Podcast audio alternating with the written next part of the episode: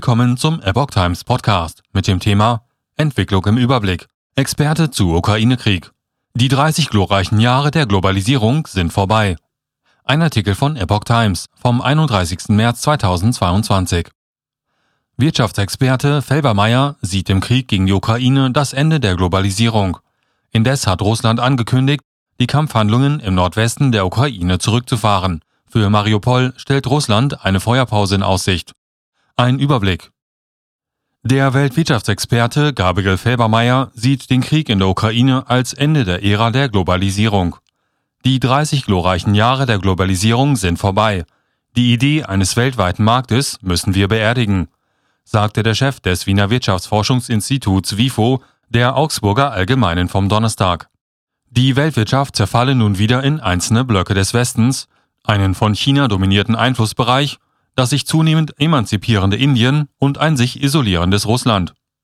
Schon seit der Finanzmarktkrise der Jahre 2008 und 2009 steht fest, dass die Hyperglobalisierung vorbei ist, sagte der frühere Direktor des Kieler Instituts für Weltwirtschaft. Spätestens seit dem Wirtschaftskrieg des Donald Trump und der Invasion der Russen ist klar, dass vermutlich ein neuer eiserner Vorhang zwischen dem Westen und dem russischen Einflussgebiet herabgelassen wird. Felbermeier kritisierte die deutsche Politik der vergangenen Jahre. Hier haben wenige Leute aus Energiewirtschaft und Politik in Deutschland die falsche Entscheidung getroffen, sich derart von Russland abhängig zu machen, sagte der Ökonom der Zeitung. Dieses hohe Maß an Abhängigkeit widerspreche allen ökonomischen Grundlehren. Die Bürgerinnen und Bürger zahlen jetzt die Zeche für diese Politik, so Felbermeier. An dem Geschäftsmodell hätten sich vor dem Krieg in der Ukraine viele Menschen in Deutschland, Österreich und Russland bereichert, sagte Felbermeier weiter. Die deutsche Bevölkerung habe das Recht zu erfahren, wer in der Bundesregierung hier welche Entscheidungen befördert habe. Ja, es gibt einen Verhandlungsprozess, aber es sind bisher nur Worte. Der ukrainische Präsident Volodymyr Zelensky sieht indes noch keine konkreten Ergebnisse der Gespräche mit Russland über ein mögliches Ende des Krieges. Den schönen Worten aus Moskau sei nicht zu trauen, sagte Zelensky in der Nacht zum Donnerstag. Die Ukraine meldete auch weitere russische Angriffe. Abermals ringen beide Seiten um eine Feuerpause für die umkämpfte Stadt Mariupol. Moskau müsse dort die Fluchtkorridore und Hilfen für Zivilisten zulassen, forderte Bundesaußenministerin Annalena Baerbock. Die Bundesregierung hofft zudem auf mehr Klarheit, ob und wie Russland weiter Gas liefert. Unklarheit um künftige Zahlungen an Russland für Gas. Darüber will der russische Präsident Wladimir Putin an diesem Donnerstag mit Vertretern des Energieriesen Gazprom und der russischen Zentralbank reden. Wirtschaftsminister Robert Habeck hatte aus Sorge vor möglichen Einschränkungen die erste von drei Krisenstufen des sogenannten Notfallplans Gas in Kraft gesetzt. Hintergrund ist die Ankündigung Russlands, Gas nur noch gegen Zahlung in Rubel zu liefern. Deutschland und andere westliche Staaten pochen darauf, weiter in Euro und Dollar zu zahlen. Der deutsche Regierungssprecher Steffen Hebelstreit erklärte am Mittwochabend nach einem Telefonat von Bundeskanzler Olaf Scholz mit Putin, die westlichen Zahlungen könnten auch nach dem 1. April wie üblich in Euro an die Gazprom Bank gehen. Die Bank konvertierte dann das Geld in Rubel. Scholz habe dem nicht zugestimmt, sondern um schriftliche Informationen gebeten. Zelensky. Russland zieht sich nicht freiwillig zurück. In den Verhandlungen mit der Ukraine über ein Ende des Krieges hatte Russland am Dienstag angekündigt, seine Kampfhandlungen an der nördlichen Front deutlich zurückzufahren. Die Gespräche mit der russischen Delegation sollen auch nach Angaben des ukrainischen Verhandlungsführers David Arachmamia am 1. April im Online-Format fortgesetzt werden. Ziel der Ukraine ist ein direktes Gespräch der Präsidenten beider Länder. Der ukrainische Präsident Zelensky äußerte Misstrauen. Ja, es gibt einen Verhandlungsprozess, der fortgesetzt wird, aber es sind bisher Worte, nichts Konkretes, sagte er in einer Videobotschaft.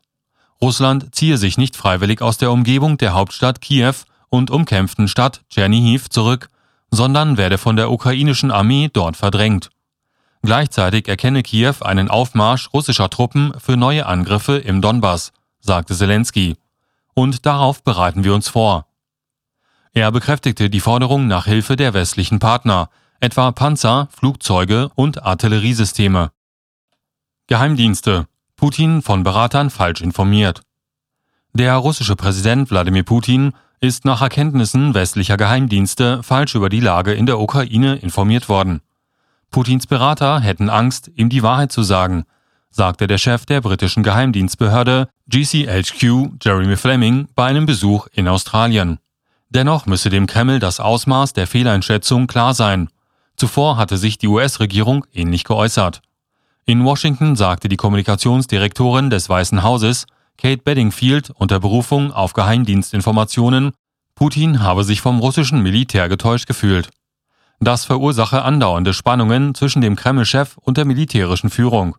Der Sprecher des US-Verteidigungsministeriums, John Kirby, sagte, es sei Anlass zur Sorge, wenn Putin falsch oder nicht informiert sei über die Vorgänge in der Ukraine.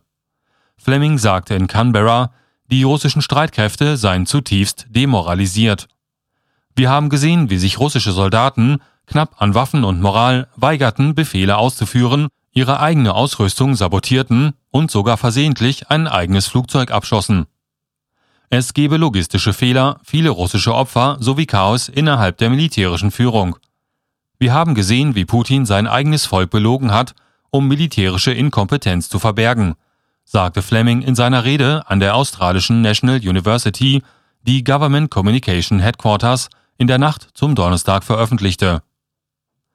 Ukraine schickt Busse nach Mariupol. Nach einer russischen Zusicherung für einen zwischenzeitlichen Waffenstillstand hat die ukrainische Regierung 45 Busse in die belagerte südostukrainische Hafenstadt Mariupol geschickt.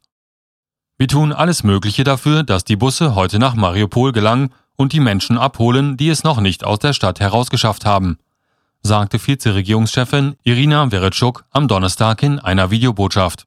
Die Großstadt am Asowschen Meer ist seit Anfang März von russischen Truppen eingeschlossen.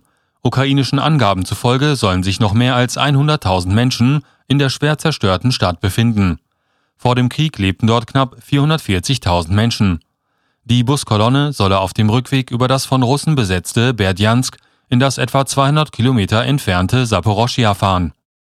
Zusätzlich seien zwei humanitäre Korridore in die ebenfalls von russischen Truppen besetzten Städte Melitopol und Enerhodar im Gebiet Saporoschia vereinbart worden.